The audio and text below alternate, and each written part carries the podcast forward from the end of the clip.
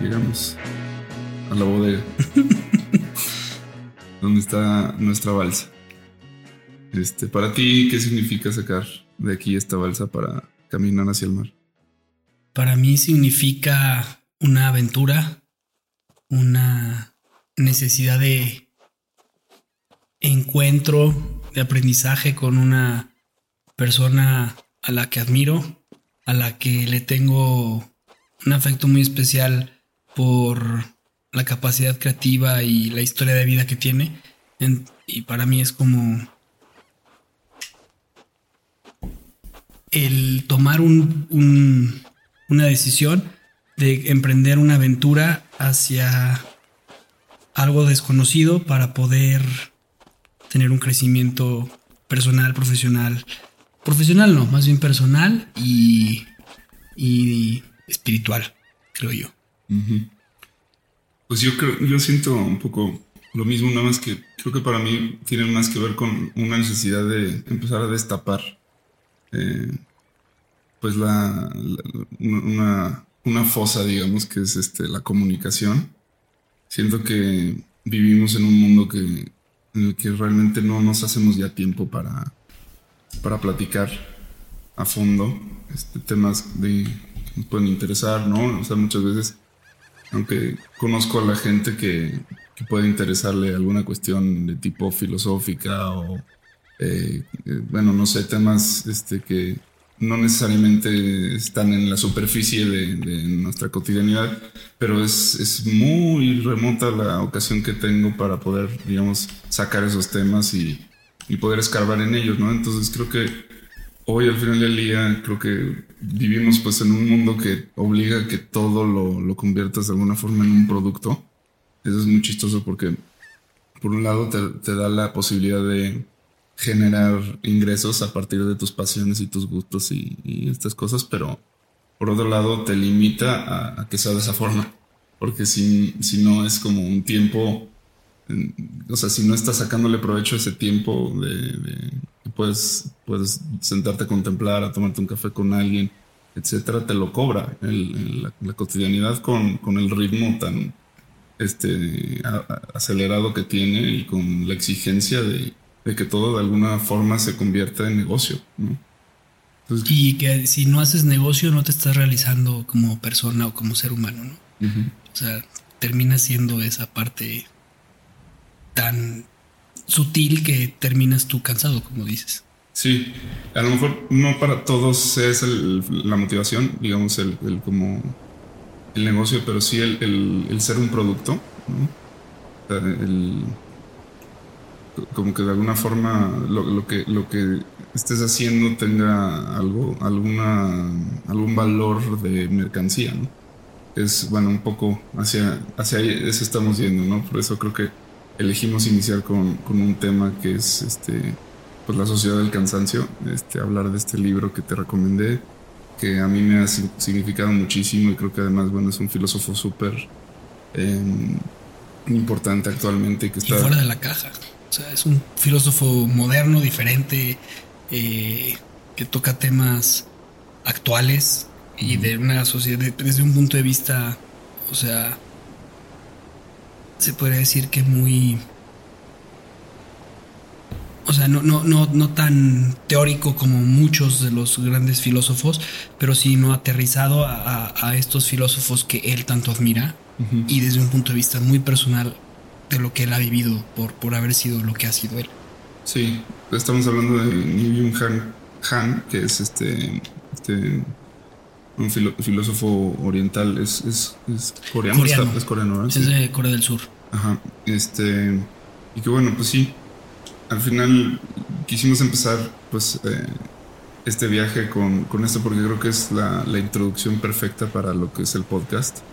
Eh, el podcast se trata pues de, como decíamos al principio, estamos sacando una, una balsa que estamos en este momento ya arrastrando a, por la costa, ¿no? Y la vamos a a meter al agua y con, con, la misión de llegar a, a, una isla, que en este caso es, es, una pregunta que nos vamos a hacer y que vamos a esperar llegar a, responderla de alguna forma, con la posibilidad de perdernos y naufragar, que eso sería pues deseable hasta cierto punto. Pero bueno, entonces vamos empezando a plantear esa pregunta y ese lugar al que nos dirigimos. ¿Qué te gustaría eh, concluir o, responder? A mí me hiciste una pregunta, bueno, primero me, recomendaste este libro después de, varias em, situaciones que hemos vivido en, en, dentro de la empresa y dentro de, nuestra cotidianidad. Este, y me, decías, te recomiendo el libro porque creo que necesitas eh, un alto, ¿no? Entonces, al leer el libro, eh, la verdad es que me, me hizo varias reflexiones. Y, y, lo que me gustaría ahora hacer, que tú y yo llegamos a ese punto, es, eh, ¿existe algo después de la posmodernidad en la que estamos viviendo? Yo creo que sí, pero me gustaría saber hacia dónde nos va a llevar esa, esta, esta balsa dentro de este camino que vamos a estar recorriendo o navegando más bien y, saber este si existe una cómo va a ser la siguiente etapa de esta posmodernidad el nuevo mundo no el nuevo mundo. Sí sí sí. Y bueno justo la, metáfora es muy curiosa porque pues, así se habrán sentido nuestros antepasados europeos al momento de salir de Europa no a buscar nuevas tierras y un cambio de paradigma. Yo creo que estamos justo en, el momento de, de, que estamos viviendo una ruptura de paradigma muy, muy fuerte que se podría decir que empezó en los 60, ¿no? Este, a manifestarse como una oposición a los ideales modernos, capitalistas, ¿no? En este sentido, creo que hay que empezar, pues ahora sí ya vamos a meter meternos de lleno al tema y creo que hay que empezar pues un poco desde el principio, ¿no? Que es hablar de la modernidad. Si queremos entender eh, qué, es la posmodernidad, pues hay que empezar por entender que es un movimiento que se opone a lo moderno, Entonces, muchas veces hablamos de lo moderno como, como si fuera una palabra muy entendida, muy este, absorbida y realmente pues es una palabra con una ambigüedad gigantesca. O sea, qué es moderno y cuando algo de, eh, deja de ser moderno y qué sigue después de lo moderno. Porque cuando hablamos de, de, lo nuevo, de lo vanguardista, de lo que se siente actual, siempre usamos este término, pero este término pues tiene más de 200 años. Mucho más. De hecho, la modernidad se inicia eh, a partir del siglo XV hasta el siglo XVIII. O sea, nosotros no vivimos la modernidad. Eh, y, básicamente está basado en tema de sociedades occidentales, que a partir de esa transformación que tú dices de social, científica, económica, se le llama modernidad, ¿no? Y, son, son términos que a veces usamos muy, pues de forma muy futil o de forma muy a la, ligera y no estamos a veces reflexionando ese tema de es que me gusta lo moderno, ¿no? Sí, cuando lo moderno pues en realidad puede ser algo súper antiguo. y, bueno, pero creo que aquí podríamos empezar a aterrizar un poquito esta idea que, tiene muchos frentes. O sea, al final de, cuentas cuando hablamos de, de bajar el concepto de moderno, bueno, pues hay que pensar desde dónde lo estamos viendo y creo que pues, son muchos los frentes. Hay que pensarlo desde la filosofía, hay que pensarlo desde la economía, desde el arte. el arte. Y, conforme vamos tocando esas piezas, creo que se va dibujando muy claramente esta idea, ¿no? Pero creo que primero que nada, pues fue un, movimiento intelectual que ocurre en Francia con, con, el iluminismo, ¿no? O sea, esta idea de, de que se rompe la creencia en, Dios de alguna forma o en el poder que Dios tiene de injerencia en el modo de gobernar. Es decir, este, pues la caída de, la monarquía, este, en, donde aparece además un fenómeno que va a acompañarnos hasta el presente con la misma ambigüedad que es, pues aparece, se divide, digamos, el, se polariza eh, eh, el cuerpo que gobernaba Francia, ¿no? Se divide en, dos, un lado izquierdo y un lado derecho este, que, los ambos se, ponen de acuerdo en, en cuanto a que el rey ya no debe de estar, ¿no? A partir de, pues, de las ideas de la, ilustración que tienen que ver con, eh, elevar la razón a, este nivel en el que en ese momento estaba Dios, es decir, a la verdad. La verdad ya no puede ser una cuestión... Eh, para unos cuantos o para o sea, la divinidad de, del rey, ¿no? O sea, desde el rey Sol, que él decidía todo lo que se hacía en el día, ¿no? Sí, sí, sí.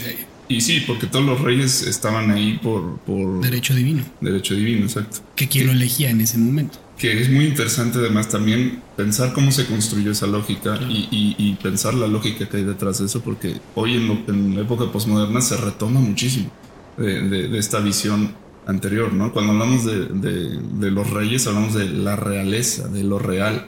Lo real, lo que es real, lo que es la verdad. Como la construcción de, la vida en, un orden, ¿no? Porque orden es lo positivo, el orden es lo divino, el orden es lo que eh, aparece como respuesta a la nada, al caos, a, todo lo que de alguna forma no está representado por la fuerza de Dios. ¿sí? Entonces, eh, tiene un porqué, ¿no? Y los castillos están medidos una, con una simetría que, que, pues está en los patrones de todas las cosas de la naturaleza. O sea, hay un lenguaje detrás de... Si lo vemos en el capitalismo actual, en la posmodernidad, podríamos decir que el capitalismo tendría que ser como esa parte real, ordenada, que viene a, organizar el caos. Sí. ¿no? E, eso fue lo que pues empezó a aparecer con la ilustración, sí. O sea, como el, eh, de alguna forma pienso que los intelectuales se dieron cuenta que no hacía falta de, esta, de este símbolo llamado Dios para, para poder construir un sentido alrededor de, la realidad, ¿no? Que sí lo fue necesario por mucho tiempo y sí ordenó a, a, toda Europa y ordenó por ende a todo el mundo, pero, pero eh, eh, empezó a dejar de ser este, necesario. Y la historia pues va, va desde que, o sea, se podría decir que esta lógica anterior a la modernidad, o sea, la, lógica de, antigua, del, medieval e incluso previa, pues tiene de alguna forma su origen en, la alquimia, ¿no? Y en, en, estas ciencias primitivas. En no comprender o no poder responder a ciertas preguntas.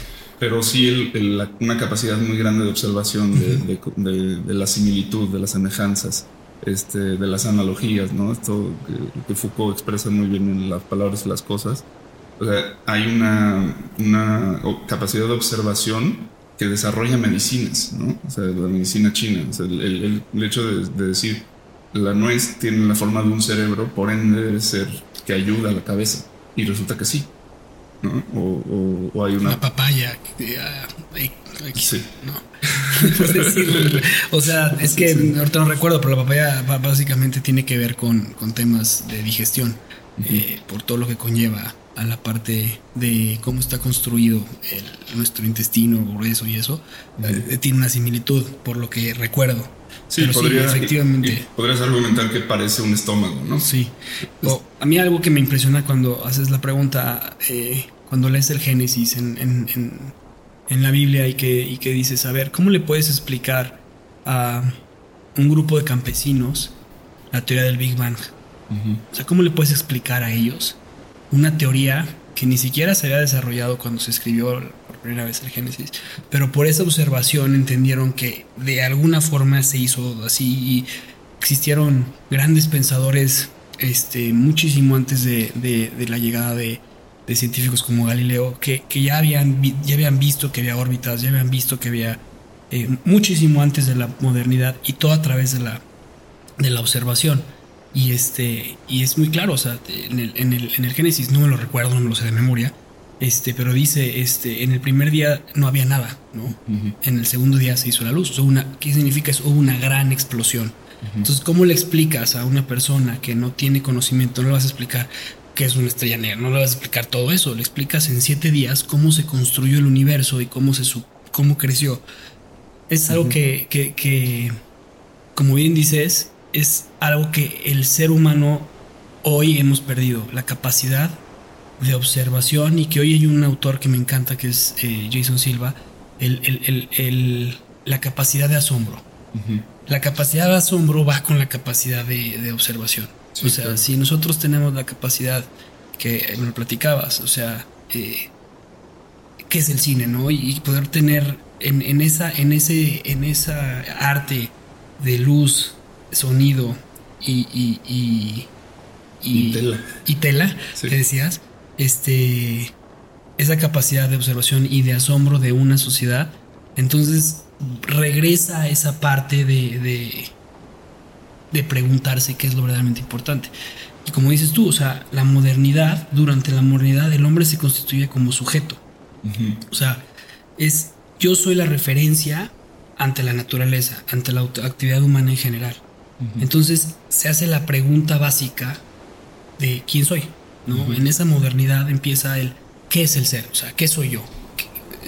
Pues yo pienso que no, en realidad mucho antes, ¿no? O sea, porque hay que ver que Grecia ya, Bueno. se, ya se hacía estas preguntas y Grecia es, es- es, pues, muy Muchísimo antes. o sea, muchísimo antes, pero justo eh, un poco quería ir ahí, es decir, o sea, hay que recu- recuperar bastante también de lo de lo que estaba antes de la modernidad, ¿no? Del mundo antiguo, De los del mundo clásicos. clásico.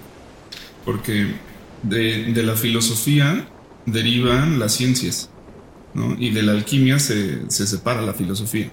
Es decir, la alquimia era lo primero, ¿no? Era la, la- que era un, em- empieza como un- un intento por transformar los metales duros en, oro.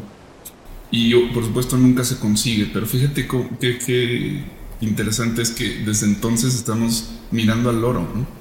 Y la, importancia del oro este, para nuevamente la realeza, eh, como, o como símbolo este, arcaico de muchísimas civilizaciones, el oro siempre representa el sol y el sol siempre la divinidad. Entonces, el oro, de alguna forma, como metal precioso, este, ha sido el símbolo de, la búsqueda de la luz y la verdad.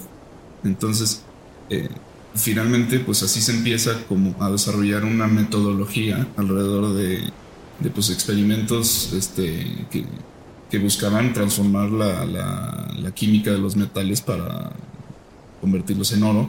Nunca se consigue, pero se desarrolla la ciencia. Ya a la fecha no se ha encontrado cómo, No. cómo hacer el, o sea, es, No, no, no, es- es pero espectacular eso. El oro no, no lo sé. sintético no, existe, creo. No lo sé, no lo podemos sé. checar, pero eh, estoy bastante seguro que no hay oro sintético. Aquí es- es- hice la investigación justo cuando dijiste alquimia, este viene del árabe, alquimia, y es una, es una antigua práctica, como bien lo dices, protocientífica, pero también es una disciplina filosófica que combina los elementos de la química, la metalurgia, la física, la medicina y la astrología, la semiótica, el misticismo, el espiritualismo y el arte. O sea, en pocas palabras, o sea, es una unión de todo para llegar a algo, o sea, es, es- es espectacular. Para ¿no? entender el todo. ¿no? Exactamente. Y es muy preciso en, en su, su simbología y eso, eso permanece así. Pues eso no se ha alterado. Digamos, lo, lo que hemos heredado a nivel símbolo de la alquimia está presente en todos lados, ¿no? Como los elementos, ¿no? Los primer- la primera tabla periódica fue agua, aire, este, tierra, fuego.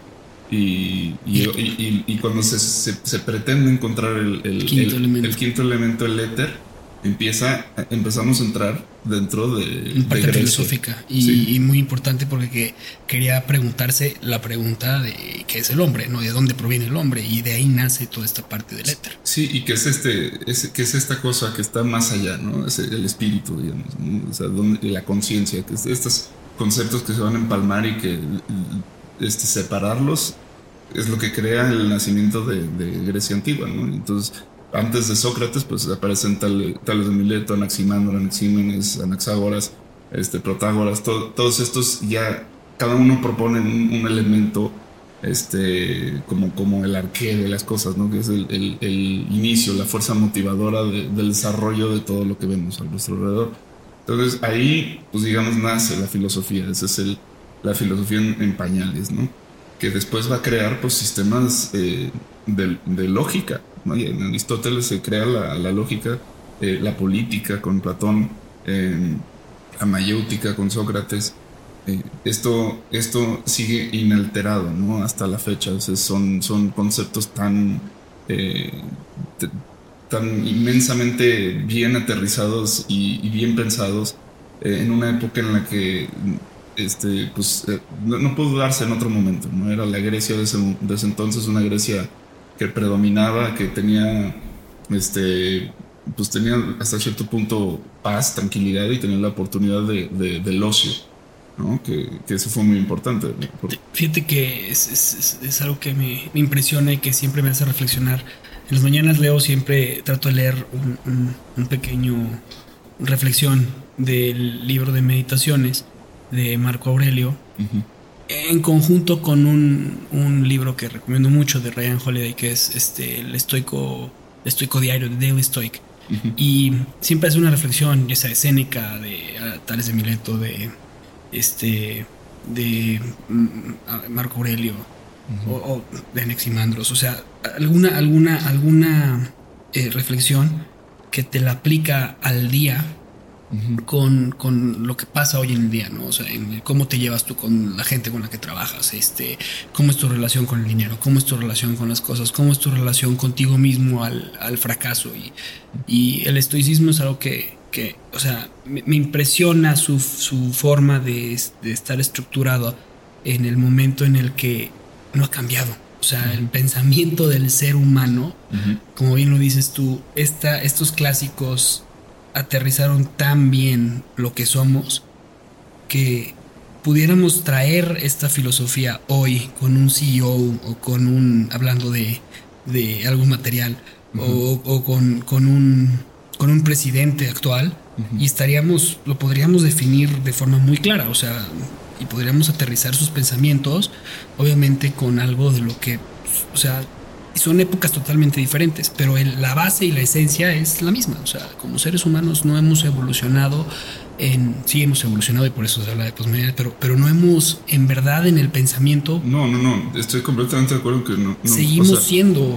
Hoy más que nunca es importantísimo leer a. Epicuro. Sin entender este, lo que hablaba respecto al deseo, ¿no? Y a, a pues, o sea, vivimos en una época narcisista en la que tenemos no, no, entendemos bien cómo debe ser nuestra relación con, con, el deseo, porque hoy, hoy se vive una apertura este, y una facilidad ¿no? en cuanto a satisfacción de, de, deseos este, que pues, sin precedentes, ¿no? ¿no? No, hay nada que se asemeje, o sea, con, con, la inmediatez con la que podemos tener las cosas, la, la facilidad que hay para, para todo, para conseguir este, lo que se nos plazca, pues esto es muy nuevo y, y entonces habría que revisar qué, dijo Epicuro este, respecto a, las necesidades del hombre y, cuáles son... Eh, pues, pues es muy, estoico al final del día, ¿no? Es, o sea, es que qué es lo, que realmente necesito y qué me está sobrando. Por ¿Qué es lo que verdaderamente te importa? O sea, lo verdaderamente importante para ti, ¿no? O sea, el hacer las cosas bien,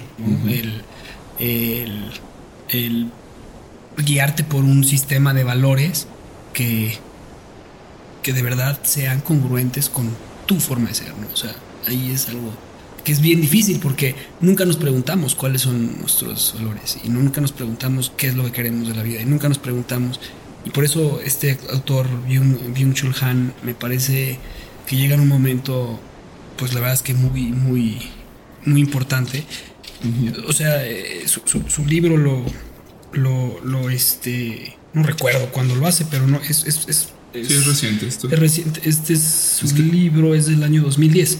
O sea, es, un filósofo que de verdad está queriendo responder una pregunta, como bien dices tú, que deberíamos estar volteando a ver ya inmediatamente como sociedad. Sí, sí, sí, sí. Este... Y, es muy interesante además que venga de, Oriente, a mí me parece. O sea, porque ha habido, bueno, no sé, hay quien dice que Lao Tse es filósofo yo no soy filósofo como para saber, pero a mí, en mi opinión, no. Para mí Lao Tse es un poeta, ¿no?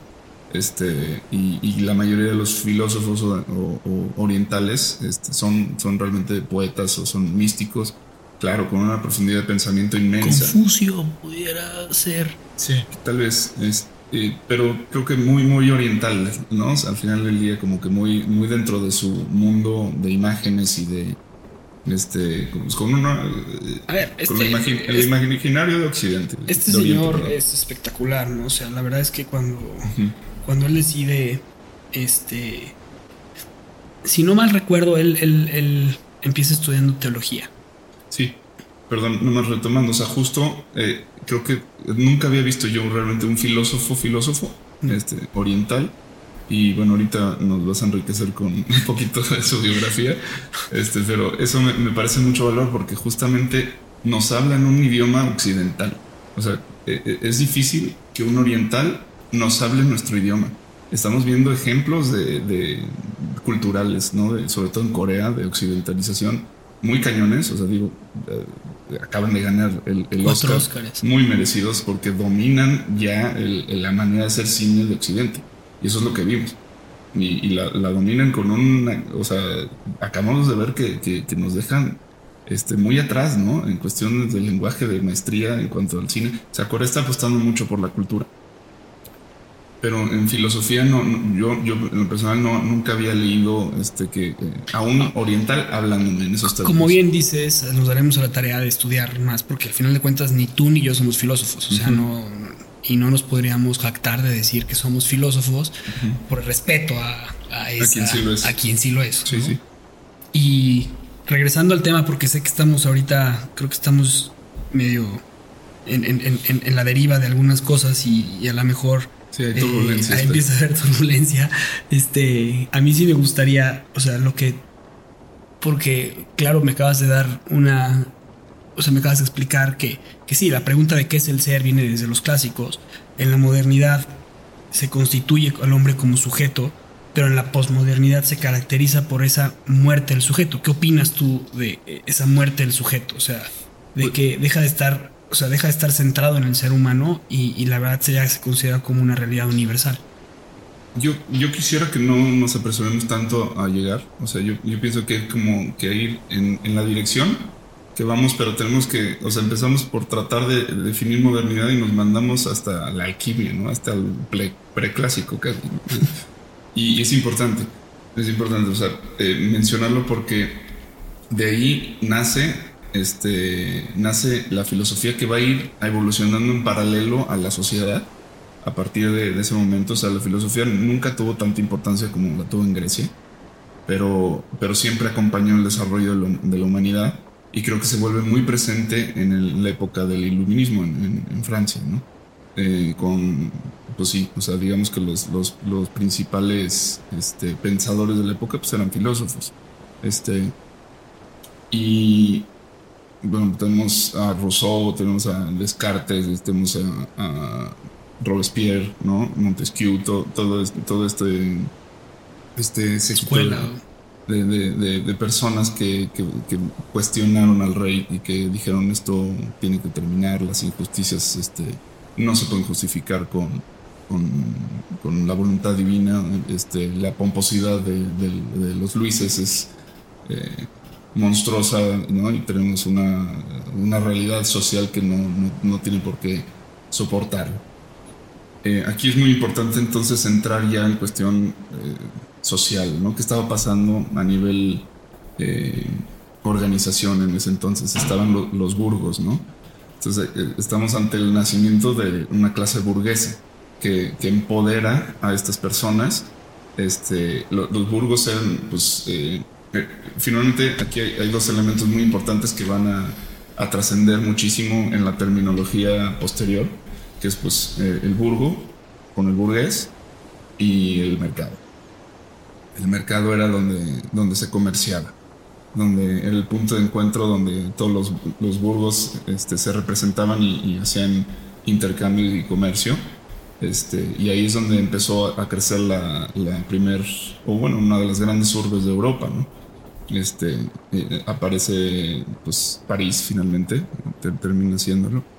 Este, y, y, bueno, son los mercados los que crean estas grandes capitales que finalmente van a sustituir el poder eh, del, monarca, ¿no? una vez que se le corta la, cabeza en la Bastilla, que sería ese el pues, nacimiento de, la era moderna, de la modernidad. Ahí empezaría como con ese gran evento que, que, acontece ahí. ¿no? Este, creo que la, socialmente se reestructura Europa, obviamente, este, políticamente se reestructura y lo, que sucede aquí, lo que me interesa mucho, que, dibuja muy bien como este cambio, es, lo que le pasa al mundo del arte, por ejemplo. El arte, el arte va a ser la salida que encuentre, eh, además de la filosofía, este, el pensamiento, siento yo. Eh, porque el arte hasta ese punto siempre fue utilitario. de alguna forma.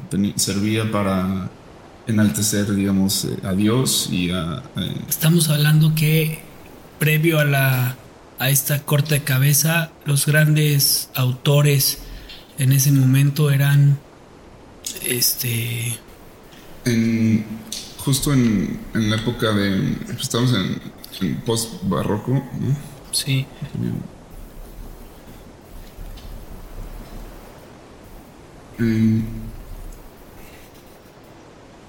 Sí no o sería el barroco barroco barroco. Sí estamos en, medio del barroco pues está este Rembrandt eh, sí.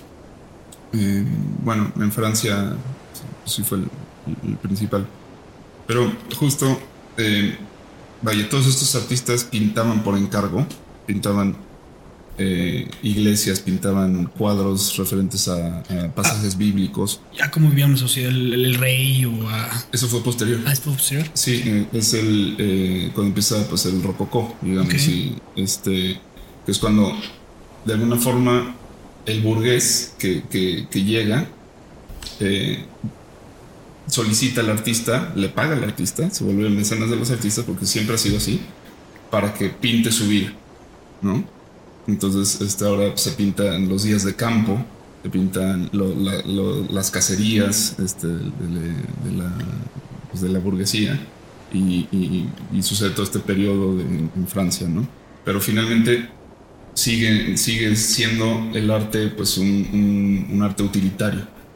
Y ya es hasta pasando eh, pues el 1800 que empiezan a surgir ya las vanguardias, ¿no? Las vanguardias vienen a, oponerse de alguna forma a, esta... vienen a encontrar el ser del arte, eh, que creo que tiene que ver con lo que decías. O sea, se dan cuenta que el arte no puede ser solamente un vehículo de representación de la realidad. ¿sí? Eh, a esto se le suma además el nacimiento de la fotografía, por ejemplo, que, llega para eh, representar la, vida de una forma en la que la pintura ya se vuelve de, alguna, de algún modo obsoleta, ¿no? porque antes el único vehículo que teníamos era la pintura para poder este, conservar el rostro o el paisaje de, algo. Eh, aparece la fotografía y entonces lanza la pregunta a la, pintura, ¿no? De, bueno, ¿y tú para qué estás ahora? Y entonces ahí es donde el arte empieza a escarbar en su ser y empieza a, buscar distanciarse del utilitarismo. Y es como nacen el surrealismo, el dadaísmo, el futurismo, eh, todas estas nuevas corrientes que se llamaron vanguardias, que es, pues, son los intentos que hace el arte por, por ser algo más, ¿no? por, por medir sus propios límites. Y esto, esto al menos en términos este, de historia del arte, pues es lo que llamamos modernidad. Eh, son, o sea, básicamente eh, son nuevas apariciones de, eh, de actividades que abren la oportunidad a una sociedad a, formar parte de algo, ¿no? Como bien lo dices tú, o sea, eh, o sea eh, es, algo muy interesante, o sea, el, poder estaba para unos, para pocos, y, con, el tema de la, de la Revolución Francesa, eh, que bien entran los, los burgueses y los, la pequeña burguesía, después de Robespierre, como lo mencionas tú, se da la oportunidad a una pues no era minoría, porque la verdad quienes gobernaban tampoco eran minoría, esa era gente muy preparada, eran abogados, era gente que tenía muchas capacidades y que, y que manejaban muy bien esa parte política. Pero se da la oportunidad a que se gobierne para el pueblo, ¿no? Y lo mismo empieza a suceder con el arte, o sea, eh, ya no es el que el, el, el, el artista barroco que representaba la divinidad, sino ahora vamos a representar ya pues a lo que sucede en el día a día, como dices tú, pero también por un pequeño público. Y la fotografía y luego viene este en esta, esta parte ya 100 años después con las primeras cajas negras cuando se empieza a hacer la parte industrial de la fotografía le abre la oportunidad a una persona de poderse tener un retrato que también seguramente era cara, la verdad es que no conozco al 100% de la fotografía, de poder tener la oportunidad de tener un pedacito de arte que eso es, eso es lo que genera esta posmodernidad. No sé si, si estoy aterrizándolo bien. La posmodernidad viene después. O sea, aquí más bien estamos ante. Perdón, la modernidad, discúlpame, la, Modernidad, la modernidad. O sea, estamos ante el nacimiento de una. de una. de un nuevo paradigma, ¿no? Que, que tardó en, en, consolidarse. O sea, la caída del rey empieza, marca el, el cambio, pero no es hasta, creo yo, que, que, se, que se, funda la, eh, eh, la, refundación de París, que, que, ese es el nuevo hito eh, en el cual ya estamos bien metidos en, en una modernidad avanzada, digamos, ¿no? Este, o, bueno, o en la plenitud de la modernidad más bien. ¿qué, ¿qué, pasa? Que, que, bueno, empieza una carrera, ¿no? O sea, primero, el centro de esto, pues finalmente sí termina siendo Francia, pero, pero es algo que se da simultáneamente en el mundo con la caída de, los reyes, este, pues hay un despertar a nivel mundial eh, de que pues ese no era el camino, ¿no? no eh, este, y, viene la revolución industrial. Entonces se acelera todo y aparecen los ferrocarriles y aparecen los, las grandes urbes este, que empiezan a crecer sus mercados y empiezan a, a intercambiar entre ellas, ¿no? Entonces aparece la necesidad de un uso horario, por ejemplo. Y entonces ahí es una carrera este, para ver quién va a adueñarse del tiempo, ¿no? Esa fue una, carrera entre Inglaterra y Francia. No, bueno, hasta poder controlar el tiempo, o sea. Sí. Eh, o sea, el, uso del globo en esa época este, fue algo que la gente tiraba loco a, a un científico que fue el primer meteorólogo del, del, o sea, del planeta Tierra y llegó a volar este, casi hasta un punto en el que se desmayaron y, y, grabó y, pudo ver eh, lo que pasaba en, a una altura que nunca se había llegado. Y con esa forma conquista los cielos Inglaterra y le gana a Francia en el control del clima. Porque este señor que lo tiraban a loco y que lo querían tirar, ahorita no recuerdo su nombre, lo pondremos ya luego en las notas, pero es, una historia espectacular, este, la de, la de, la de este eh, meteorólogo que, que, a través de, de, la observación consigue descubrir lo que dices tú, la carrera, esta carrera, carrera que había entre, entre Francia e Inglaterra por poder controlar en ese momento el mercado, el dinero, los bancos. O sea, Inglaterra gana con los bancos, ¿no? Pero Francia gana con el arte y gana con, con toda la ciencia, porque... Y era un tema de, pues del uso horario, ¿no? Que era, este, o sea, si vamos a estar haciendo comercio, pues tenemos que regularnos de alguna forma y la hora aquí no es la misma que la hora en Nueva York, la hora aquí no es la misma que entonces, pues necesitamos, eh, y bueno, hay una historia muy chistosa en Argentina, pues Inglaterra le regala un reloj a los argentinos, un, tipo Big Ben, pero más chiquito, este, que lo ponen en la Plaza Retiro, en la estación Retiro, este, como símbolo de, bueno, este, este es el reloj inglés con el tiempo de, de Londres, ¿no? Para que sepan quién, quién, quién manda aquí. Este, pero bueno, no recuerdo bien en qué acabó, este, quién ganó la carrera, si no mal recuerdo fue, fue París, finalmente.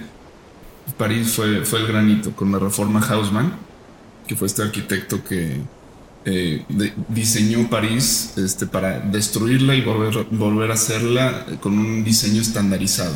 Este, y con un diseño eh, en una retícula este, centralizada, digamos, donde todas las avenidas dan, convergen en un mismo punto, que iba a ser la Torre Eiffel, bueno, que fue la Torre Eiffel, este, y, pues se, se, crea esta estructura donde se divide a, a, los más ricos de un lado, los más pobres del otro, de los parques por aquí, este, todo con un diseño.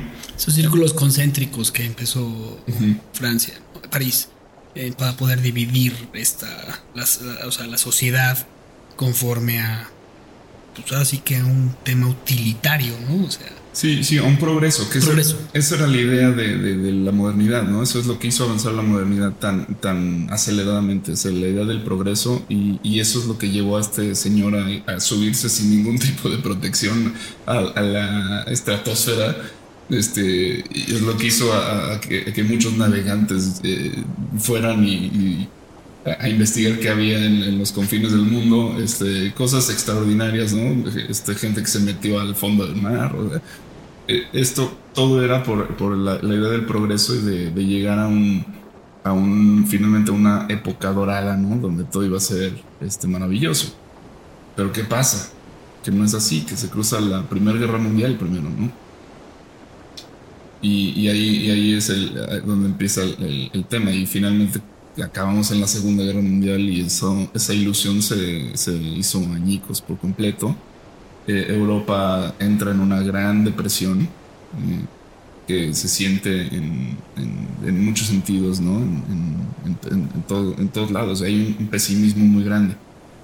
Pero bueno, aquí antes de entrar en ese tema, hay, un personaje que es muy importante, creo yo, en el pensamiento, en el desarrollo de, todo esto y, y que pudo, digamos que, absorber muy bien esto que estamos hablando hoy, pero él viviéndolo en esa época, o sea, pudo eh, ver lo que se venía y pudo anunciar la llegada de la posmodernidad. Y este señor fue Walter Benjamin. Fue un, este, pues un filósofo que pensó mucho el arte, desde el arte, y que él justamente pensaba bueno, estamos primero que nada eh, saltándonos a, tres personajes muy importantes fueron los filósofos de la sospecha, ¿no? Que fueron Freud, Marx y Nietzsche. Este, que ellos naturalmente eh, influyen muchísimo en el pensamiento de Walter Benjamin y, son la base que, le permite a él hacer esta predicción. Eh, Benjamin era marxista, si no me recuerdo.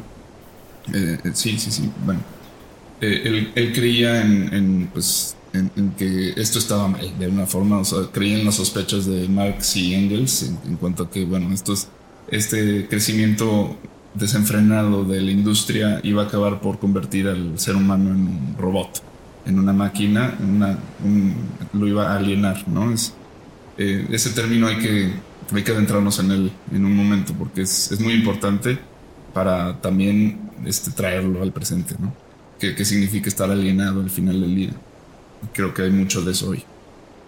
Totalmente. O sea, yo creo que eh, todo, todo, todo hoy en día no, podemos caer en, en, bandazos. O sea, el marxismo nunca funcionó, el marxismo este es lo peor porque tú eres izquierda y eres lo peor, o tú eres un capitalista, hacer lo que tienes, lo único que te interesa es el dinero y el... A ver, a ver, a ver. O sea, yo creo que habrá que ver la historia y lo que está sucediendo desde los conceptos que, o sea, desde los puntos de vista que se tiene que ver. Y yo creo que al final, al final del día el marxismo este, termina siendo validado, o sea, no, no funcionó como una teoría económica. Pero vista desde un punto de vista social, o sea, yo creo que el punto de vista de que hoy en día somos una sociedad en la que lo único que nos importa es el producto y el dinero, que fuera el peor miedo que tenía Marx en su momento y Engels, pues es totalmente cierto. Yo creo que estamos viviendo, no creo, estoy seguro que estamos viviendo la pesadilla. La pesadilla. Y ayer, antes de subirnos a la, a la lancha, este, o a la barca, que este, ya no sé cómo le podemos decir a, este bote tan bonito que tenemos aquí, eh, el discurso de, de Joaquín Phoenix al, obtener el Oscar, donde de verdad mucha gente comentaba que parecía loquito y que estaba eh, como si, si estuviera todavía en el personaje de, Joker, eh, de Arthur Fleck. No es que estuviera en el personaje del Joker, él quería de verdad dejar un mensaje porque sabía la importancia de lo que todo el mundo estaba esperando al momento de que él recibía un galardón. Que, incluso dijo que no lo iba a recibir antes de. Sí, quería hacerlo a la, Marlon Brandon cuando manda una, a una nativa americana recibir el Oscar, pero, en, o sea, la cara de él cuando está pidiendo por favor, déjenme terminar mi idea, es espectacular, una. Dos, la idea es muy profunda y no es naturalista, no es pro, o sea, no es nada, es, es, es, es muy a lo que estamos tratando de querer llegar nosotros. O sea, es hagamos un alto como sociedad y regresemos a lo básico. Y él dice, para mí lo básico es el amor, ¿no? O sea, como sociedad, si si de verdad nos vemos como uno, no estaríamos hablando ni de racistas, no estaríamos hablando ni de gays, no estaríamos hablando ni de, ni de religiones, estaríamos hablando de esto que somos, un mundo en un planeta y todos vivimos juntos y no entiendo por qué está pasando, ¿no? Y por qué estamos tan fregados y tan jodidos, ¿no? Y al final de cuentas da un da un, una frase de su hermano que escribe antes de de su muerte, que es lo que más le pegó en el discurso, que cuando muere River, cuando él tenía, él tenía 17 años, River tenía 19, que fue su ídolo. Em, entonces, eh, que, tenía que ver como él, corre en este mundo, pero antes de correr, o sea, no, recuerdo qué es lo que dijo, pero, pero, o sea, él quería dejar un, punto de vista de hagamos un alto en este momento tenemos segundas oportunidades y la única segunda oportunidad es hacer un alto para ver a dónde queremos volver a llegar. Que es muy parecido a lo que estamos queriendo hacer en este, en este momento en la, en la barca. O sea, creo que al final de cuenta por ahí va el tema de lo que queremos hacer en este, en este, en esta barca. Sí, sí, sí. Y nos va a costar llegar, nos va a costar, pero es, es, es importante que nos cueste, que nos cueste y que nos duela el camino y que de repente la pausa se manifieste y pues no todo el tiempo hay que llenar el vacío, ¿no? Es lo que dice Han, o sea, hay que... Este, es un ejercicio activo el detenerse, es un ejercicio de la voluntad el no hacer nada hoy en día. Antes era al revés, antes te tenías que parar y el esfuerzo era hacer, ¿no? Ahora es este, frenar, es lo difícil. Em, pero creo que hay que ir caminando en un entendimiento de, desde dónde está originándose todo esto que nos está pasando, ¿no? Y, hay que remontarnos a, pues a estos movimientos y, y qué fue lo que pasó. ¿no? me gustaría ahorita retomar este, a Walter Benjamin porque... Claro, perdón, sí. sí, El, el, señor lo que hizo fue finalmente eh, proponer al arte como la solución de, ante este, este crecimiento rapaz del, capitalismo, ¿no? Que lo vio venir y dijo, el arte es la, es la vía, es la forma pero a la vez es, eh, eh, me doy cuenta de esto conforme más se acerca al gran peligro. ¿no? ¿Cuál es el, gran peligro? Dice, pues es la, reproductibilidad técnica, ¿no? Así se llama este, este libro muy emblemático del que es la obra de arte en la, época o la era de la reproductibilidad técnica. Es decir, con el advenimiento de la fotografía y el cine, se viene la posibilidad de reproducir una imagen en infinitas este, copias. Se pierde la idea de lo original, se pierde la idea de lo aurático, llama él. es decir, antes el ir a ver una obra de arte tenía una, un tema de, aura, de, aurático, ¿no? O sea, la, obra, el original tenía un aura.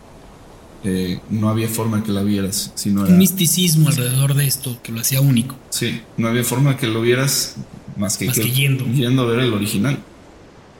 Y esto cambia, ¿no? Pero verdaderamente cambia, Juan, porque, o sea, a ver. Cambia en el sentido de que, Sí, lo hace más plástico, o sea, lo hace más inmediato. Pero, por ejemplo, eh, ¿qué, es, ¿qué es hoy en día? O sea, piensa tú en, algo tan mítico como la Mona Lisa, ¿no? Eh, o incluso una escultura como el David. Eh, o sea, hoy en día tú ya, ya, aunque no, me imagino que los habrás ido a conocer, pero eh, a lo mejor ya los viste en foto, ya ni siquiera te interesa ir a verlos. Ya sabes lo que es. Lo vas a ver en piedra, bueno, hay una copia exacta en la Ciudad de México. No, y afuera del, del, mismo del mismo museo hay algo, una copia idéntica que no es el David, pero es igualita. Sí.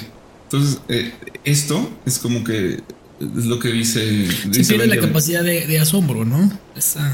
Pues no, sé qué sea. O sea, realmente eh, el tema es que es muy, es muy misterioso, ¿no? Es muy misterioso, pero él, justo él lo señala como, como que puede ser algo bueno, porque también eh, eso te da la posibilidad de reproducir un mensaje este, eh, que viaje mucho más rápido, que llega a mucho más parte, pero a la vez también se pierde eh, el, sentido original de, la comunicación que puede tener una obra hacia un espectador. Y, de alguna forma pierde una identidad, pierde algo, ¿no? Con esto, pero Entonces, esta es la, pregunta que, le hace, que, lanza al mundo y, su propuesta es que el arte puede ser de una forma el... Escape. la, respuesta eh, que salve a la humanidad de, la alienación, ¿no? Y, y pues creo que... ¿Lo crees? Yo no sé, la verdad. O sea, la verdad es que esa es, una pregunta que me, planteo como artista, que ahí sí, eso sí soy. Filósofo no, pero artista sí. Eh, y eso es lo que busco este, entender primero. O sea, eh, me interesa enterarme porque, primero, bueno, Benjamin deja detrás a la escuela de Frankfurt, que son básicamente, bueno, son varios, pero Teodor Adorno y, y Horkheimer, ¿no? Son, son, son sus... Y Bertolt Brecht. Bertolt Brecht. Eh, bueno, eh, hay, hay varios, ¿no? Dentro de la Escuela de Frankfurt también de, eso, de ahí va a venir Foucault. Eh, y, ellos pues terminan, eh, bueno, empiezan más bien como muy motivados a, buscando que esto suceda, ¿no? Que la gente lo sepa, que buscando que el arte se convierta en ese vehículo. La vanguardia es una respuesta a esto. O sea, las vanguardias buscan de alguna forma sacar al ser humano de la idea de lo moderno pero se convierten en modernas de esa forma. Eh, eh, entramos en este momento del capitalismo en el que todo lo que sucede es absorbido por el capitalismo, especialmente la rebeldía, especialmente aquellos que se le oponen terminan siendo las figuras más emblemáticas de una época, ¿no? Es lo que pasa con el Che Guevara, con este, no sé, bueno, muchos, muchos líderes, este, incluso pues sí, también comunistas, que terminan siendo la bandera de, una supuesta revolución que después termina en, en, las playeras de furor o en, este, eh, en las marchas para, para, pedir, no sé, o sea, empieza a mezclarse el sentido de todo, ¿no? Y eso es lo que hace el, el capitalismo y se convierte en una mercancía.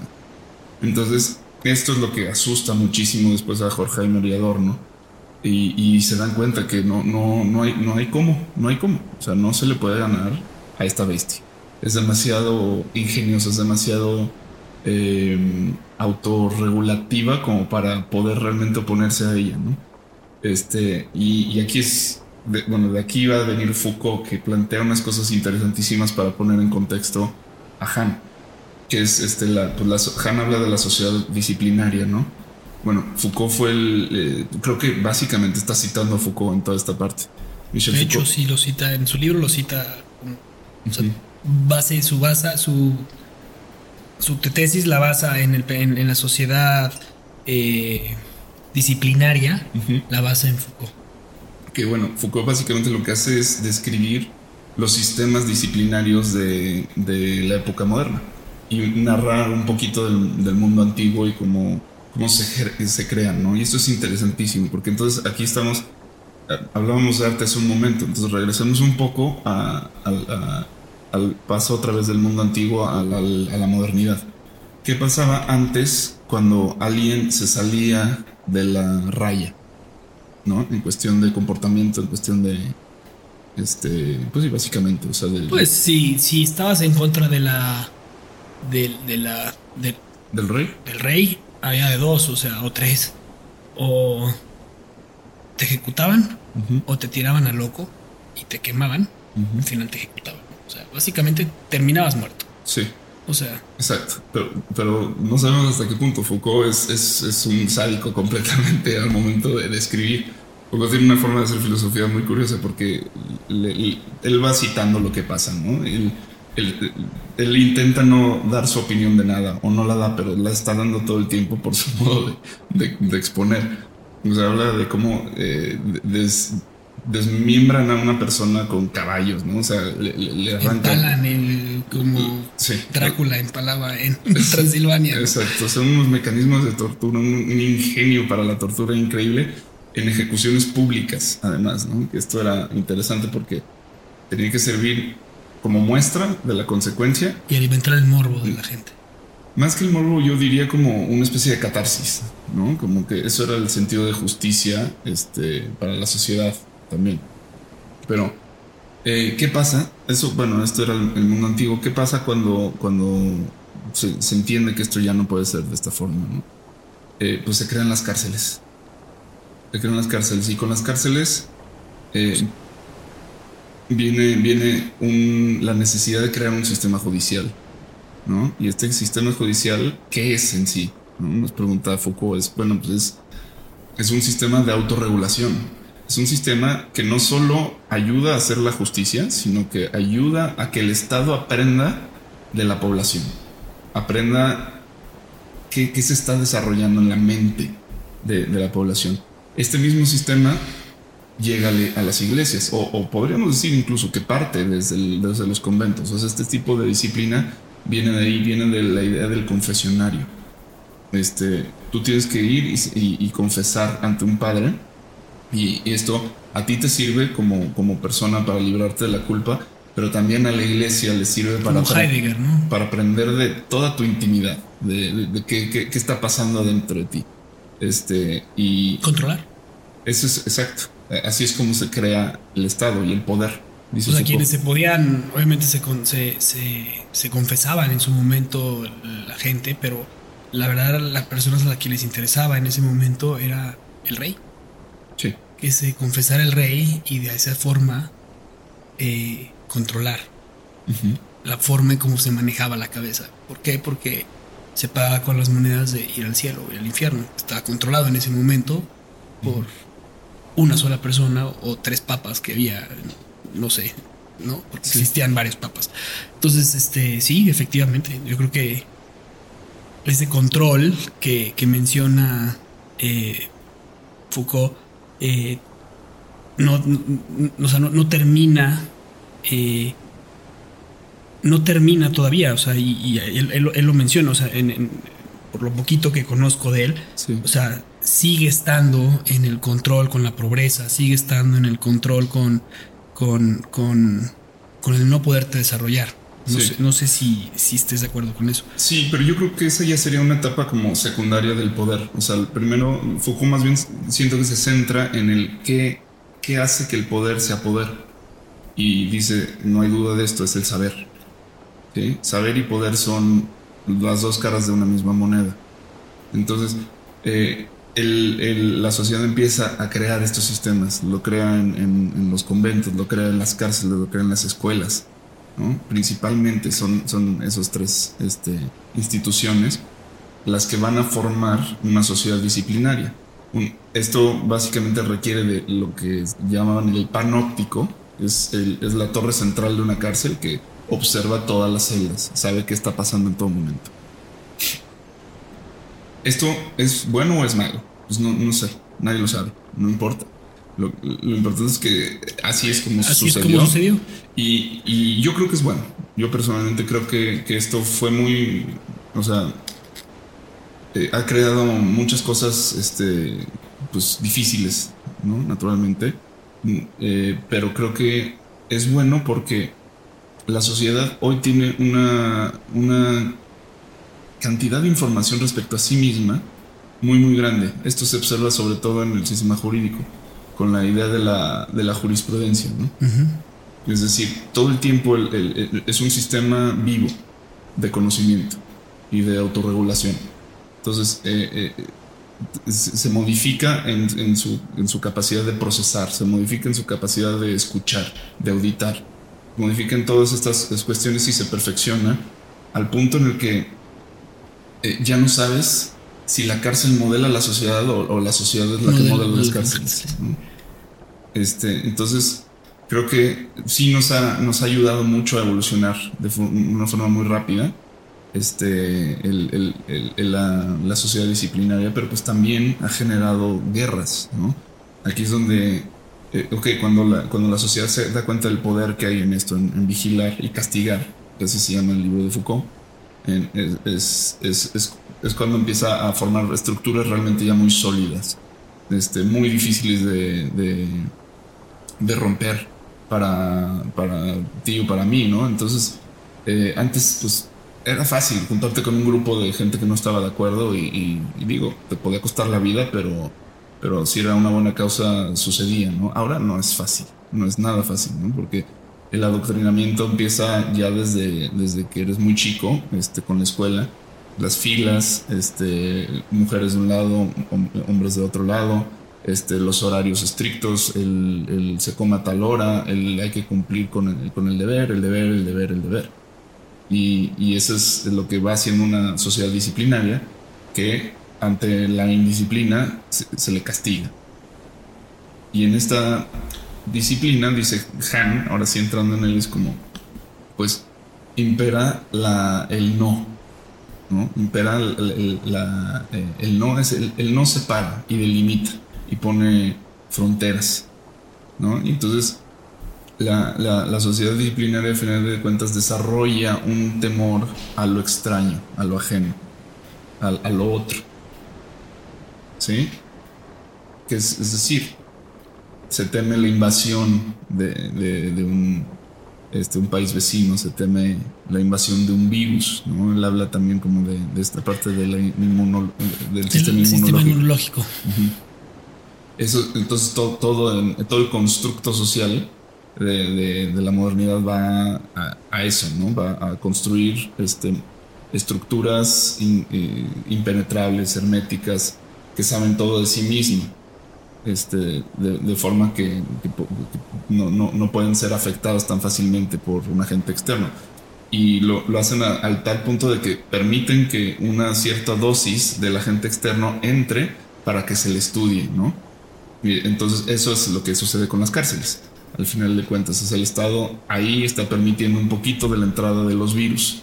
¿Para qué? Para que podamos revisarlo, podamos estudiar el comportamiento de esta persona al grado de abrirle el cerebro, al grado de, vamos a, abrir a esta persona en una operación pública y vamos a observarla por dentro. Y bajo el escrutinio de todo, toda de, las más evolucionadas mentes de la época, digamos, ¿no?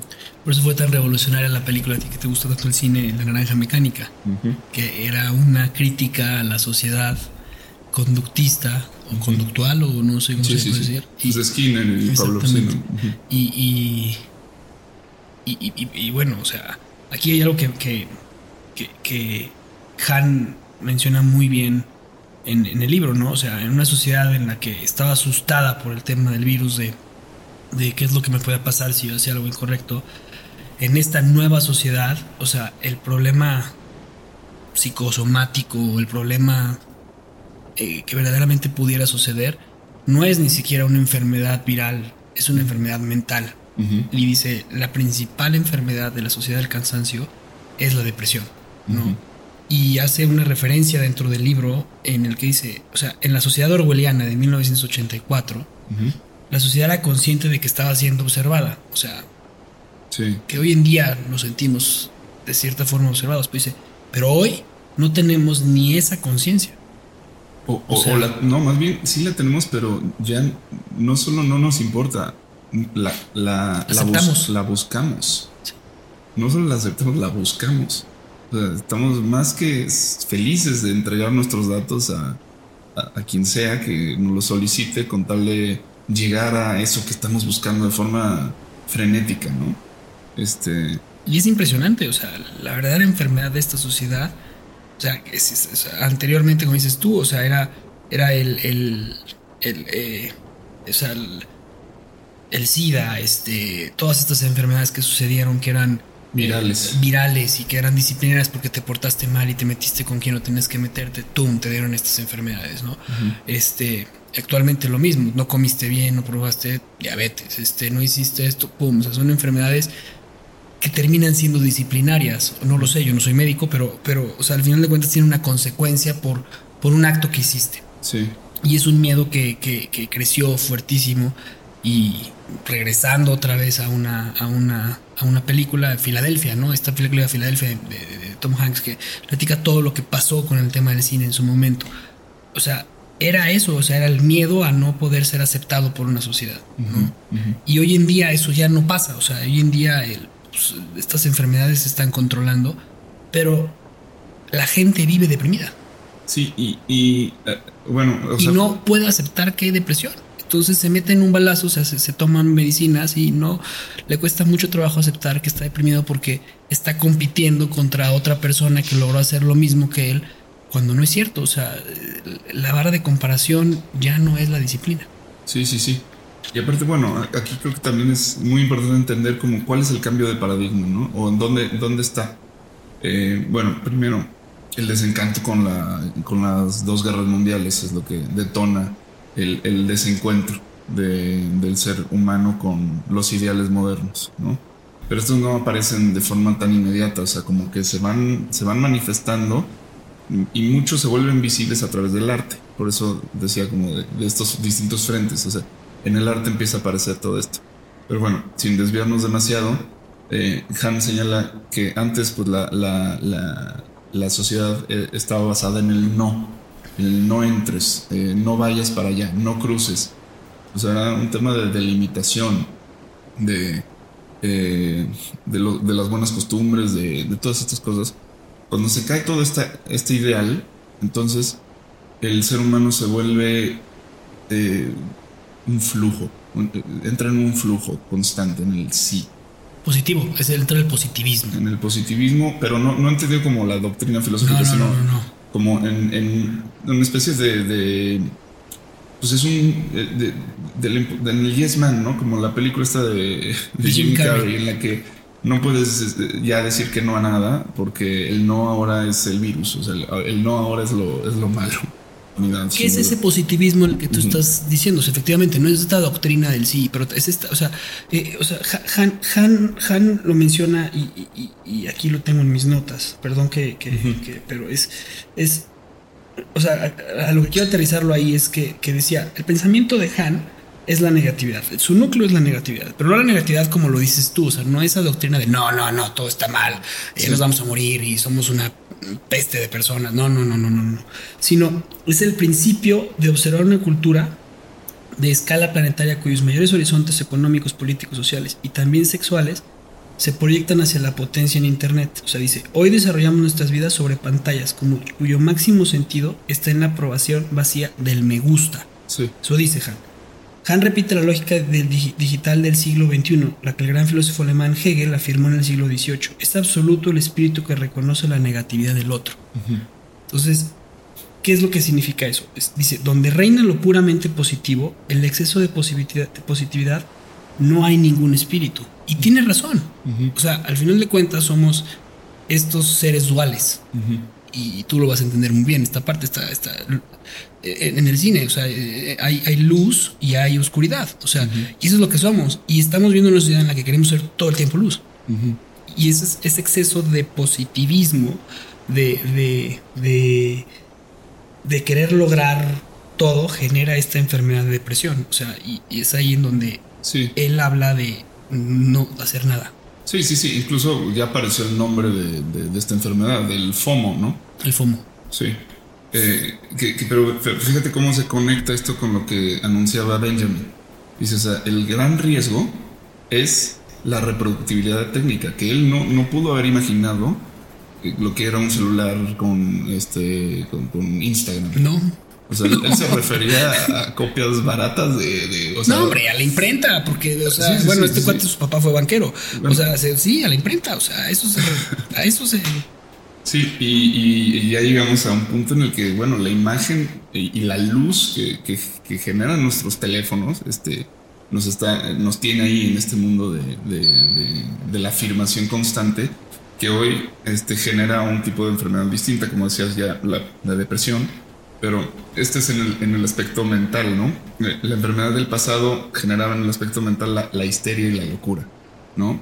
Eh, a causa de la frustración eh, de, de, de, la gente que no podía eh, sacar sus deseos. Ahí va el tema de Han, la Ajá. negatividad. O sea, dice, él dice, el exceso de positividad es nuestra incapacidad técnica para tratar con la negatividad tal como la experimentamos en las redes. Pero aquí lo que dice es que nos enfrentamos a la imposibilidad uh -huh. de, de, de quienes no opinan, no piensen ni viven como nosotros. O sea, nadie puede pensar diferente a ti o porque entonces ya no estás dentro de lo que te está marcando uh -huh. una sociedad, ¿no? Sí. Sí, sí, sí. O sea, creo que me perdí ahí un poquito, pero. No, no, no, sí. Eh, o sea, creo que. Eh, o sea, te mete dentro de, de una homologación o homogeneización este, que es muy peligrosa porque se, pierde la identidad ¿no? de los países, de las personas, se desdibuja el, yo eh, y se vuelve todo pues, una cuestión masiva. ¿no? Eh, en, cuanto a las enfermedades físicas de, este positivismo, él señala la obesidad. Dices, es que el, la enfermedad del positivismo es decir sí, sí, sí, sí, sí, y nunca parar de comer. O sea, estás eh, con un input de información constante que, actualmente ya este, nos tiene pues constipados, digamos, ¿no? Este, al, borde, o sea, ya el, nuestro hígado mental ya no da más. y entonces ahí colapsa y empiezan a aparecer enfermedades del tipo, eh, eh, ¿cómo se llama? Este ataque de pánico, ansiedad, crónica. Eh, todas estas cosas, este, y, tienen, bueno, pues su, origen en, el no, la incapacidad del ser humano de, detenerse, de detenerse. Eh, Él plantea algo que hoy en día está tan criticado, el aburrimiento. Sí. O sea, y es, dice, él plantea, el aburrimiento debe ser la virtud de esta sociedad. O sea, debería, de ser la virtud de la sociedad. De la sociedad del cansancio, de esta sociedad eh, que busca todo el tiempo eh, ser productiva, que busca todo el tiempo llegar a más, eh, deberá ser el aburrimiento su mayor virtud. Y dice, ¿por qué la mayor virtud? Porque es en el, en el aburrimiento en donde nos paramos y pensamos y somos creativos. Y, y, entonces es en donde tienes ese momento de reflexión, que es lo que tú mencionabas cuando estábamos tomando la lancha ahorita y estábamos metiendo el mar y estábamos diciendo, estabas diciendo, es que es, tenemos que hacer nada. O sea, y el hacer nada no es esa imagen que tenemos hoy en día de esta sociedad de, estar tirado echando la hueva. No, eso, es, eso es precisamente el vivir en, la positividad. Viendo, y viendo todo el tiempo una serie y viendo todo el tiempo. No, no, no, no. Eso es, eso es la incapacidad de, frenar, justamente. O sea, es porque si todo el tiempo dices sí al input. Y justo Han dice es que, eh, es que el no hacer nada hoy en día es un acto de rebeldía y es un acto de muchísima voluntad. Y fíjate que eh, viendo un documental, el documental de Bill Gates, este, te das cuenta la gran capacidad que tiene una persona para no hacer nada. Bill Gates, eh, creo que son dos o tres veces al año, toma, si no mal recuerdo, creo que es, una semana de su tiempo, se va, se lleva todos los libros posibles que tenga que en ese momento, deja por completo nada más su celular y su correo, los utiliza en una hora en específico del día, se encierra en una cabaña a rumear una idea y en esa idea él trata de generar una solución para la sociedad, ¿no? Es, es, el Bill Gates hoy en día que está evolucionado, ¿no? Sí, que ya, ya tiene tiempo para. Ya tiene tiempo. Que al final es, esta parte de la pirámide de, de, Maslow. De Maslow, que al final de cuentas es a donde. O sea, esto que queremos estar contestando nosotros es hasta esta parte de la realización. Sí. Y eso es lo que pasa con este señor. O sea, este señor ya satisfajo todas, sea, ya, están todas sus necesidades satisfechas. Y, entonces dice, pues ahora quiero yo darle a la sociedad lo que ellos me han dado a mí, ¿no? y, ese dado a mí viene en el no hago nada. O sea, no hago nada es reflexiono, medito, veo qué es lo que voy a hacer. y, y, no por ser un tema productivo, sino es un tema de quiero, o sea, quiero aportarlo. Y es desinteresado. Sí, sí. A mí me encanta de, de Han que, que en ningún momento habla de meditación. No. Nunca. ¿Y por qué? Porque eh, eh, aquí es donde voy a... Es el famoso wellness que hoy en día también es muy positivo. Sí, pero también eh, aquí es donde rescato el valor de que sea un filósofo oriental. Porque nos está hablando del valor de la meditación, del valor de, toda la filosofía oriental, que siempre ha sido eso, buscar el Tao, ¿no? Este, ¿en, en dónde? En donde no hay mente, en donde hay reposo pero lo está planteando en términos occidentales, filosóficos, y está entrando por donde, donde hacía falta escuchar una voz de Oriente, que es este, por las cabezas más duras que, que están en, en, la filosofía, obviamente, ¿no? O sea, hay que entrar con argumentos, hay que entrar citando, hay que entrar parado en una escuela, hay que entrar este, con, con un contexto histórico bien entendido, con un contexto sobre la filosofía súper entendido, eh, saber citar, saber este, meterte, ¿no? Y eso es lo que está haciendo y es súper importante porque, pues bueno, ahorita nos tiene aquí hablando a nosotros dos, que ni filósofos somos, pero me imagino que, esto está generando cambios importantes. Que, y, alguien lo leerá y podrá decir, ¿sabes qué? Pues es que yo, yo como que incluso entiendo que Pablo Coelho me está hablando de lo mismo, ¿no? Y puede ser, pero eh, aquí lo que es muy importante es, es como la, el, el, que ciertos mensajes tienen que pasar por, por lugares que son más duros, digamos, mucho más difíciles de, penetrar. Es decir, la ciencia, la razón, ¿no? Eh, todo está, desde, desde, que entramos en la modernidad, todo tiene que pasar por ahí para que realmente genere un cambio y, una transformación. No es válido decir, este, que bueno, que el agua, el agua a la que le rezas o le, le cantas unos, este, eh, los mantras. Unos mantras este, te cura del cáncer. No, no puede, o sea, vaya que hay gente que lo dice. Hay en Polanco hay un lugar que venden agua agua curada, curada por, los rezadores. No, sé qué, qué, tema hay ahí, pero este, bueno, no, eso no, no, no nos va a generar un cambio, lo más mínimo, ¿no? Este, creo que, creo que el, el propio saber que hizo que esa persona le rezara al agua puede ser de mucho valor pero hay que presentarlo con argumentos, hay que presentarlo para romper eh, ciertas estructuras que pues, no son fáciles de, derrumbar, ¿no? Y creo que ahí está el valor de lo que Han presenta. Eh, creo que nos va, nos va a tomar varios este, viajes el intentar llegar a, lo que está más allá de la, de la posmodernidad. O sea, creo que hay muchos cabos sueltos ahorita de lo que ya iniciamos que son súper interesantes y que vale la pena mm, clavarnos en, en ellos y, y pensar como, eh, pues, qué ha pasado a nivel eh, del arte, qué ha pasado en, las cárceles, qué ha pasado en, las escuelas, cómo ha sido todo el desarrollo de esto, ¿no? Y pues creo que pues de eso se trata este podcast. Claro, yo, yo sí, sí me gustaría dejarte como, o sea, un poquito quién era Han, para entender de dónde viene esta necesidad de llegar a la cultura de Occidente como una persona del Oriente o sea, él, él era, imagínate, un ingeniero en, metalurgia y cuando empieza su carrera en metalurgia dice, no, yo definitivamente creo que lo mío, lo mío es la filosofía. Pero él era romántico, o sea, era 100% romántico y él quería aprender literatura. Entonces, cuando se va a vivir a Alemania, porque llega a vivir a Alemania, donde él, o sea, las grandes escuelas este, filosóficas, eh, eh, ahí dice, no puedo ser no puedo ser eh, estudiar literatura porque leo muy lento. Y entonces decide estudiar eh, filosofía. Ahí aprende, mientras estudia filosofía, aprende pues, algo de literatura, pero se mete también a estudiar teología. Entonces él es teólogo y filósofo, ¿no? Hoy en día es, eh, vive en Berlín, es docente en la Universidad de Berlín.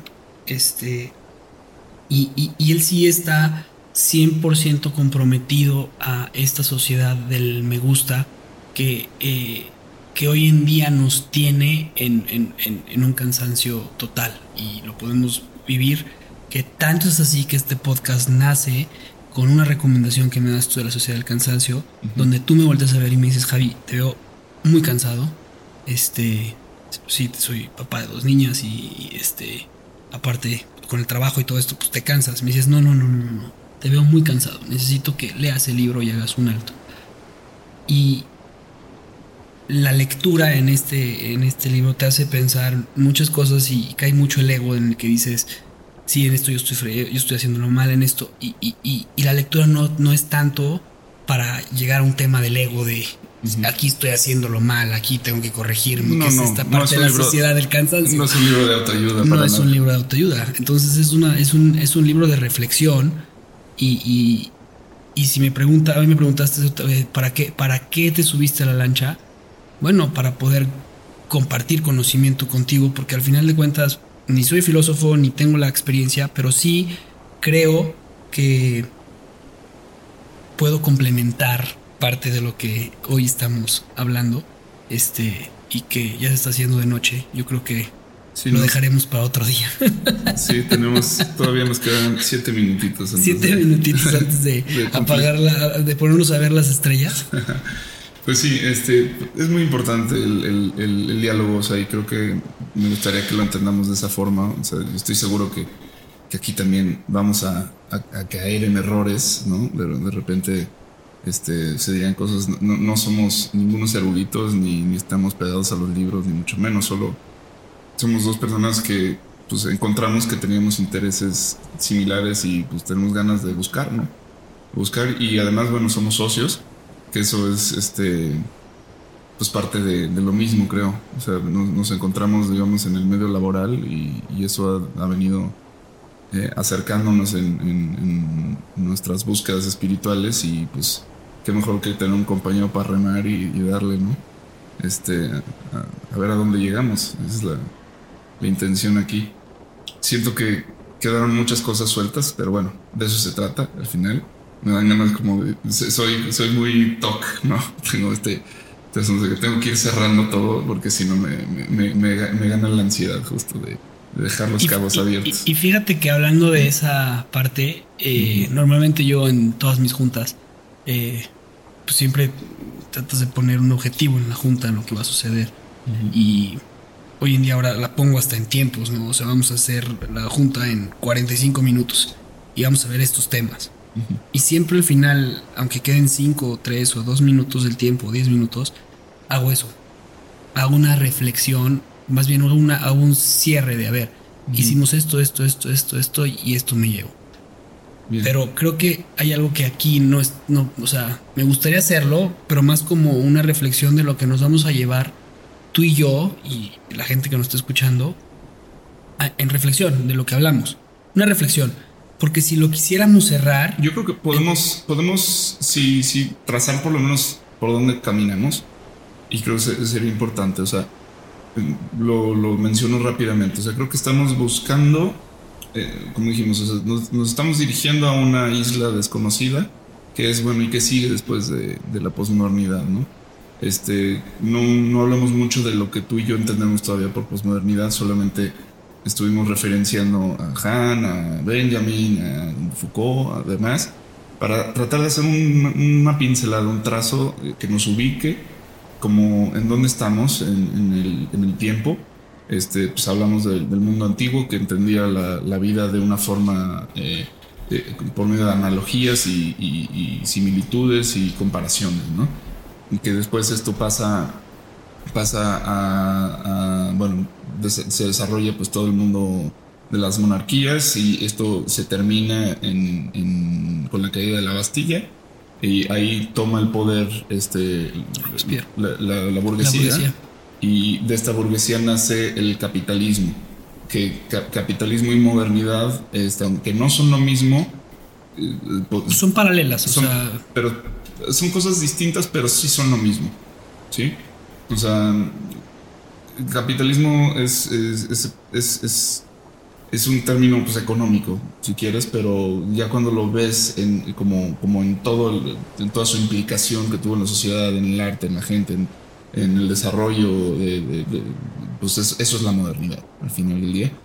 Entonces, a mí me interesa mucho un autor que, sobre el cual nos vamos a apoyar, que es Frederick Jameson, menciona, ¿no? O sea, es, el capitalismo es, eh, es la modernidad. Entonces, eh, el, pues en su etapa inicial, pues es este, este, esta caída de la Bastilla, es este cambio, este nacimiento de la, eh, bueno, justo la revolución industrial marca como el, el apogeo, eh, la, fundación de París es el clímax, y después viene una parte decadente, que son las guerras mundiales, y que nos hacen entrar en el capitalismo tardío, como lo llama, que es la posmodernidad.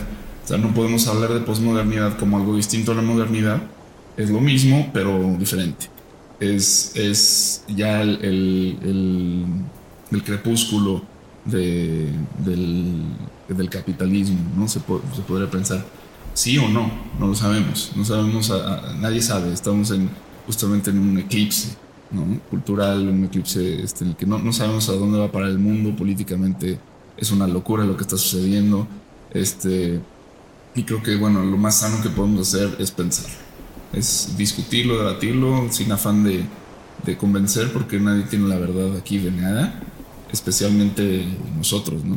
Eh, creo que nadie, nadie está en esas juntas de, los poderosos como para saber ni sus asistentes, ni, ni la gente más cercana creo que forme parte de las negociaciones.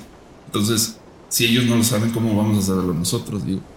aparte, esas personas que están cercanas a lo mejor no están haciendo ni siquiera el momento de decir hacia dónde vamos. No. O sea, están en un momento de sobre supervivencia. Sí. Entonces, em, cerrando lo que tú dices, que estamos, bueno, lo que estamos buscando es respondernos esas preguntas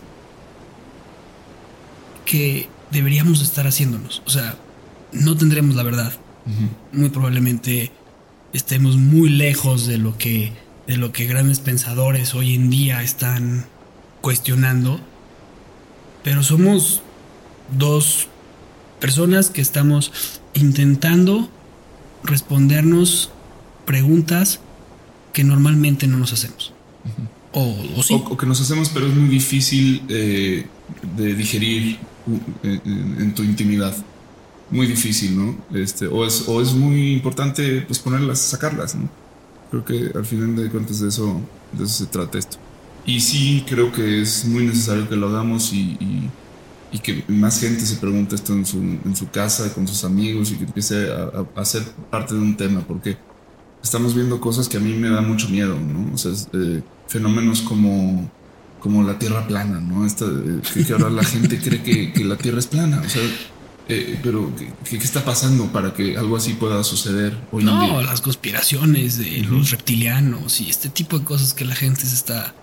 Sí, eh, que es lógico que sucedan hasta cierto punto por la poca claridad que existe, ¿no? Y la desconfianza que no, hay. Y por como lo dice Lipovetsky en su libro de Tiempos Hipermodernos, o sea, la, la gran desinformación que, existe hoy en día. O sea, hay una gran información que se vuelve una gran desinformación y lo vemos hoy en día en, las fake news. Y entonces todo eso genera este sentido de pertenencia y, este sentido de pertenencia lo, lo, aprovechan sectores para, para controlar, que al final de cuentas, algo que yo quería cerrar que también me pareció muy interesante era lo que tú mencionabas. O sea, al final de cuentas parece que esto es todo un ciclo. O sea, la modernidad se pregunta esta gran divinidad y entonces, eh, o sea, antes de llegar a la modernidad, esta gran divinidad que teníamos, la queremos destruir y le cortamos la cabeza al rey.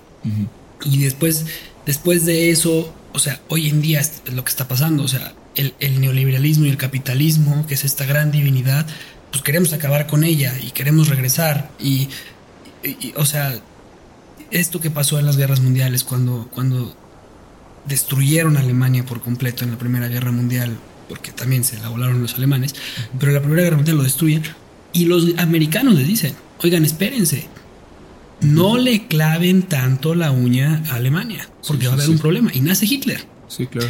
Entonces es un ciclo de lo que hoy en día, y estos, estos ciclos están, están sucediendo en este crecimiento, como lo dijimos en un principio, o sea, los grandes clásicos, nuestro pensamiento se va adaptando, se está acoplando a nuestra forma de vida, pero al final de cuentas, como lo dijiste tú, deberíamos de regresar a esas cuestiones básicas para preguntarnos hacia dónde vamos. Y entonces en nuestro podcast y esta lancha y esta, que vamos hacia esta isla es hacia dónde vamos, hacia la posmodernidad X, X, Y, Z o hacia una nueva era o hacia un nuevo ciclo o hacia o hacia un nuevo ser humano y seremos superhombres o qué va a pasar?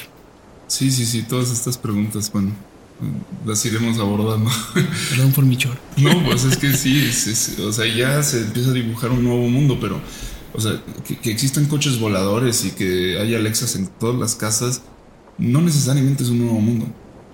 Este.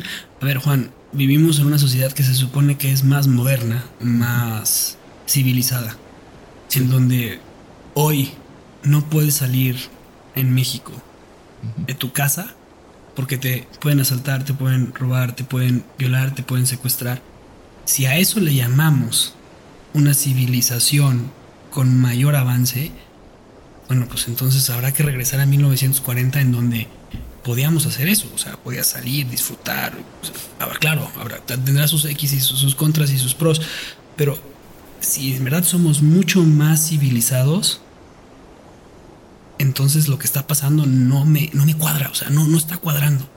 es lo que tú dices, ¿no? O sea, es esa parte que no, a veces no cuadra. Y, estoy hablándolo en un país y lo estoy viendo desde una visión, pues a lo mejor muy cortita. Pero si lo llevamos al mundo en general, pues está pasando lo mismo. O sea, eh, regresamos a esta parte del nacionalismo cuando no debería haber nacionalismo. No deberíamos estar viviendo en las fronteras. Sí, bueno, Trump ha, querido volver a, la, a, los ideales modernos, ¿no? Este, y López Obrador también. O sea, eso ya son las patadas de ahogado del, del mundo postmoderno. Y ellos son finalmente los presidentes más postmodernos que haya dado la historia. Uno es una celebridad, este, y con, ideales este, de la modernidad. O sea, es, muy extraño todo esto. Pero bueno. Eh, la reflexión que vamos a dejar el día de hoy. Pues vamos, a, vamos a echar un ancla ahorita y, para seguir navegando la, la, siguiente, ¿no? La reflexión. Empieza con la reflexión. yo, yo me yo preguntaría qué tan cansados están hoy en día. Y cuál sería... Mi segunda pregunta sería, eh, ahora que nos estás escuchando, que nos estamos escuchando nosotros, es, en ese cansancio, ¿has decidido parar? Y en ese, en ese, en ese alto, eh, ¿qué, qué, qué pregunta ¿Qué, quieres hacer? Qué, te sucede más bien? ¿O qué te sucede? ¿Qué pasa? ¿Qué, te llega ansiedad? ¿Qué, te sucede? Seguramente si nunca lo has hecho, este, pues va a ser muy difícil. Va a ser muy, muy difícil. Eh, yo, mi reflexión la, voy a cerrar con, un pensamiento de, Ernst Junger. Fue este otro, pues más, más escritor, fue todo. Fue biólogo, fue escritor y, pensador muy importante tiene un libro que se llama Sobre el dolor, en el que reflexiona y, dice que pues al final de cuentas todos vamos a vivir la misma cantidad de dolor. O sea, que se, el dolor se administra por igual, pero no se manifiesta de igual forma. ¿no? Entonces ahí, cuando mencionamos el aburrimiento, él dice, el aburrimiento es el dolor de la burguesía. Este, es un dolor silencioso que, que crea opacidades a la vida que no te permite tocar y ver las cosas de una forma este de una forma real no eh, muy distinto a lo que le pasa a un pobre que, sí puede ver la vida y la puede saborear de una forma muy intensa pero pues le, toca cargar con, una lápida este, muy pesada no entonces eh, creo que todos todos nos curtimos y nos hacemos este, con dolor no y todo, a todos nos duele. Todo. Siempre. Entonces, al final de cuentas, nuestras personalidades, nuestras decisiones, nuestros caminos son nuestra estrategia para lidiar con, ese dolor. Y cuando hacemos la pausa, entonces esa estrategia se suspende y, y, podemos conectar directamente con eso que estamos sintiendo, que muchas veces es muy doloroso. Entonces, es por eso que parar y, frenar un ratito y eh, es un acto de, la voluntad y es un acto de, rebelión este, contra, contra la, vida. O sea, no, no, es, no es para nada una cuestión pasiva. Entonces, pues sí, eh, yo también quiero invitar a, la gente que lo haga y que se atreva a, meterle el freno a, a esta demanda del mundo que te pide hacer te pide ser, te, pide hacer, te pide ser, te pide, te pide, te pide, te pide y, pues nos, nos desdibuja. Perfecto, ¿tenemos anclas?